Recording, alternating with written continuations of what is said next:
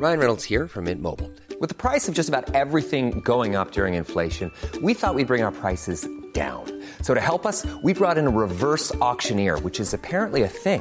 Mint Mobile unlimited premium wireless. Ready to get 30, 30, bit to get 30, bit to get 20, 20, 20, bit to get 20, 20, bit to get 15, 15, 15, 15 just 15 bucks a month. So, Give it a try at mintmobile.com slash switch. $45 upfront for three months plus taxes and fees. Promo for new customers for limited time. Unlimited more than 40 gigabytes per month. Slows. Full terms at mintmobile.com.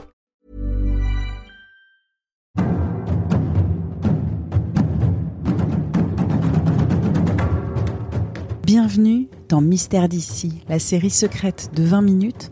Guide, historien, conteur vous narre récits et légendes de nos régions. Pour ce nouvel épisode, allons nous promener dans les bois de Fontainebleau et vit une figure mystérieuse, le grand veneur, le chasseur qui défie les grands de monde et annonce des destins funestes, une légende racontée par l'écrivain Claude Ars.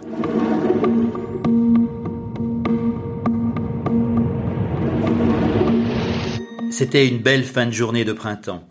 Le ciel était clair, la forêt était sombre. Le roi Henri IV chassait. Le roi Henri IV chevauchait à vive allure, son étalon à robe blanche à travers taillis et broussailles, comme s'il chevauchait le vent, ses cheveux roux flottant au vent du crépuscule. L'équipage royal, formé d'une dizaine de lieutenants, de plus d'une vingtaine de gentilshommes, de près de cinquante valets de chiens, suivait le roi à grand-peine.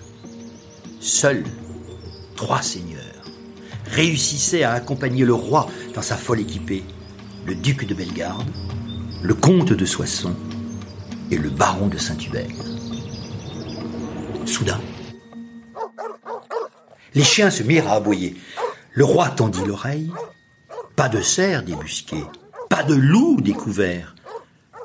Jamais les chiens n'aboyaient ainsi. Si alors qu'il entendit dans le taillis, comme un grondement sourd venant de l'ouest, une cavalcade bruyante venant du plus profond de la forêt et qui faisait trembler les arbres. Le roi parcourut de ses grands yeux bleus l'épaisseur de la forêt. Son imagination s'enflamma. Était-ce le grand veneur qui hantait la forêt de Fontainebleau dont la légende parlait? Alors, il se tourna vers le comte de Soissons. Qu'est-ce ce vacarme? Je ne sais pas, sire. Le roi dit Allez voir. Le comte sauta de cheval et ordonna à un valet de chiens d'aller aux nouvelles. Tous les deux avancèrent dans la forêt. Le valet se mit à genoux et colla son oreille contre le sol de la grande allée. Il entendit le grondement qui se transforma en martèlement, un martèlement sourd qui se rapprochait. Des sangliers, des chevreuils, des taureaux en cavale échappés de leur prairie. Le valet se leva, regarda vers l'est, regarda vers l'ouest. Ah rien. Puis le martèlement fit place à un cliquetis, comme un cliquetis d'armure accompagné de jappements de chiens. Soudain,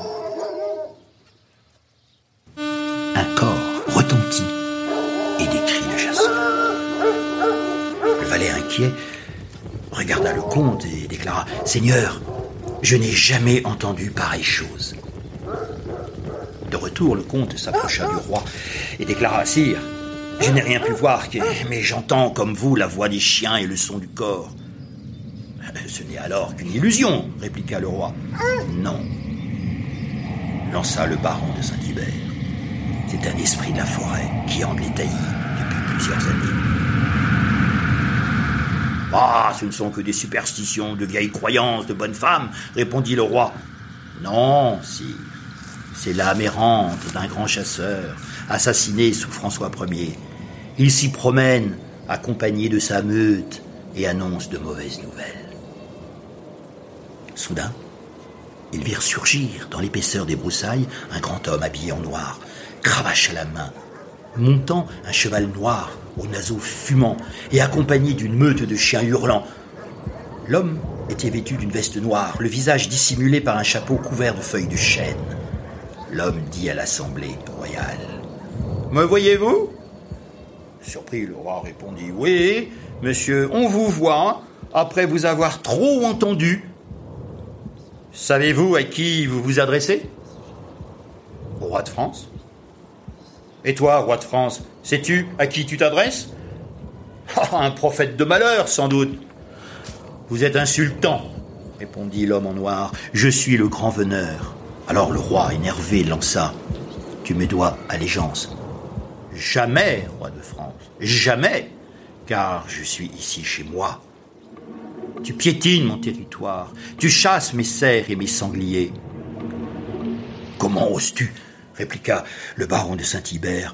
Tu insultes l'illustre sang des Bourbons. Sais-tu que le roi pourrait te faire arrêter et t'exécuter en place de grève? Essaie toujours, jeune seigneur. Essaie de me rattraper. Quant à toi, roi, repens-toi. Alors le grand veneur éperonna son cheval, suivi de sa meute de chiens, et disparut dans la sombre forêt. Vous en concluez quoi, baron dit le roi. Il annonce un grand malheur, murmura le baron.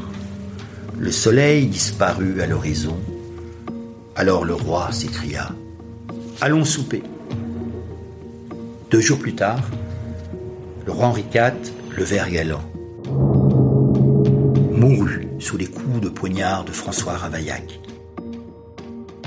On dit que le grand veneur apparaît tous les cent ans. Un chroniqueur des temps passés raconte même qu'à la veille de l'abdication de Napoléon en avril 1814, le grand veneur surgit devant le maréchal Berthier, fidèle de l'empereur, à la croix de Montmorin, dans la forêt de Fontainebleau. Même phénomène en juillet 1914, selon le témoignage de promeneurs qui virent le grand veneur passer devant eux, suivi de meutes de chiens hurlants.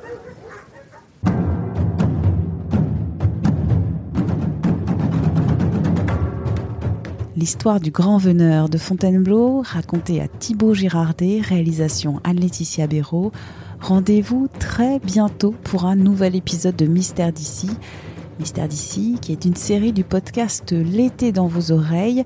Vous pouvez vous abonner gratuitement sur Apple Podcast, Spotify, Deezer, Podcast Addict.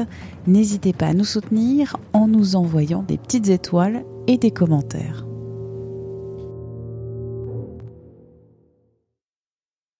On ne va pas se quitter comme ça. Vous avez aimé cet épisode? Sportif, généraliste, sexo ou scientifique, varié mais toujours bien informé. Découvrez les autres podcasts de la rédaction 20 minutes sur votre application d'écoute préférée ou directement sur podcast au pluriel.20minutes.fr. Et merci de nous avoir écoutés.